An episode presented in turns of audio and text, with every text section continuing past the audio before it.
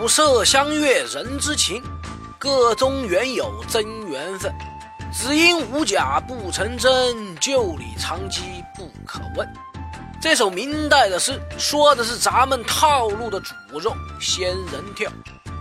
一说起这个，马上就能让人联想到电视剧里边的画面了：一男一女，好个情投意合，准备干柴烈火，正好宽衣解带，突来猛汉抓奸，一手持菜刀，一手拎板砖。声称调戏其妻，意图强奸呐，要求赔偿。最后该军受惊过度，三腿皆软，只得花钱消灾啊。其实现实生活中，仙人跳这种案例并非少见，但是在如今的网络时代，披上了互联网外衣的仙人跳，小伙伴们又知之多少呢？很多人都不清楚啊。仙人跳在法律上的定性属于敲诈勒索。四爷在以前的节目中就讲解过敲诈勒索的种种，情节轻微的有治安管理处罚法管辖，起码也是罚款拘留啊；情节严重的就是刑事问题，三到十年的有期徒刑那是妥妥的。所以从这个层面来讲，仙人跳的演员们其违法成本也并不低呀，但为何又屡屡花样翻新，不断得手呢？前不久就有小伙伴向四爷爆料啊。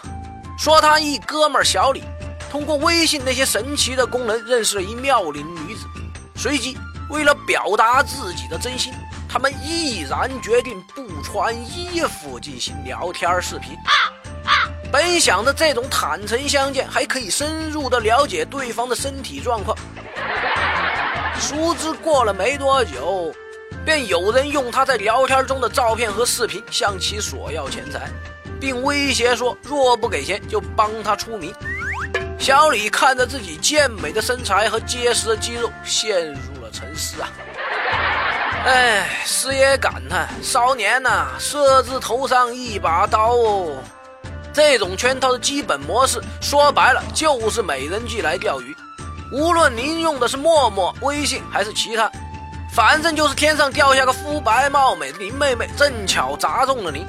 更巧的是，聊了没几句，这姑娘就对你一见钟情，有了那意思，简直就要以身相许了。那之后，要么就是坦诚相见的线上裸聊，就像前面说到的那位骚年；其次就是线下见面，嘿嘿，这所谓的线下见面更坑，那就是一美女带您去天价消费一番，结账时美女就消失得无影无踪，留下您独自面对长长的账单哦。当然，也有的会见面后直接带您奔向那小旅馆的，但您还别急着开心，衣服是好脱不好穿呐，没准您刚露出菊花，身后就多了几个大汉。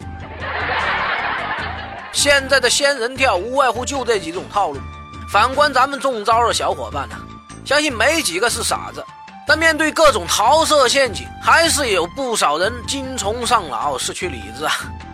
那咱们到底该如何应对这些套路呢？首先，如果您硬是想通过网络进行一些精神或是肉体的交流，那么四爷建议您尽量使用正规的社交平台。虽然这也不是绝对保险的，但最起码正规的大平台在用户资料审核上那是相对要严格一些。其次，大家要有保护隐私的意识，甭管您身材多好，肌肉多发达，别随便拿出来给人显摆。要知道。作为四大邪术之首的发源地，咱们中国的 PS 技术发达程度超乎您的想象啊！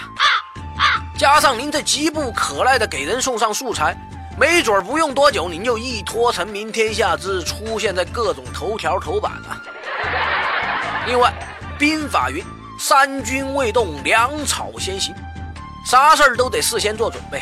您要跟人线下见面了。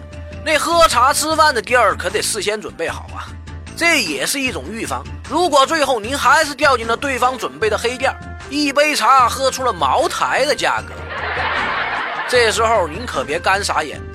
首先保存好相关的票据，比如菜单、价格表、小票收据等等，以便事后去工商物价等行政部门进行举报投诉。当然，这个投诉举报是有窍门的。您如果说您被强制消费了，那基本属于消协管的事儿。但您要是举报投诉买了假烟假酒之类的，那行政执法部门去查那黑店就师出有名了。在这儿，师爷郑重提醒，在任何情况下，明确了事件的性质，才能合理的找到适合的执法部门帮助您。所以闲着没事多听听师爷的节目啊。然后，师爷不建议您当场就爆发翻脸扯皮。须知，但凡仙人跳，几乎都是团伙作案的。保不齐周围已经潜伏了一大群彪形大汉，正在磨刀霍霍的向您这猪羊呢。所以好汉不吃眼前亏嘛。而对于那种见面后比您还猴急的，要直奔那小旅馆的，师爷建议您拿着吴彦祖的照片照照镜子对比一下，很多事情您自然就明白了。如果最终您还是觉得自己帅的能让人出轨、让人犯罪，那好吧。师爷祝您一路顺风。最后，师爷想说几点：仙人跳，无论是线上的还是线下的，就其本质上还是利用大家寻求刺激、想占便宜、猎艳猎奇的心理，以及事发后羞于启齿的特点来进行诈骗勒索。而这些骗局从来都不是个人单枪匹马的作案，您不是在跟一个人战斗啊。再加之披上了互联网的外衣做伪装，稍有不慎便会中招啊！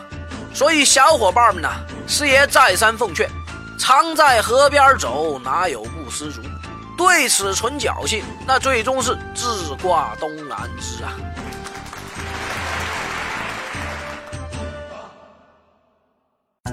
师爷来了，以一个非严肃、非死板的形式，给大家传递法律实用小技巧。节目的题材来自于网络或真实案例，并由签约律师师爷团提供审核意见。欢迎小伙伴们积极正面的吐槽或跟师爷交流各种生活琐事的法律问题，师爷会尽快在第一时间内根据专业人士的意见，为您献上轻松易懂的各类点子和主意。谢谢大家。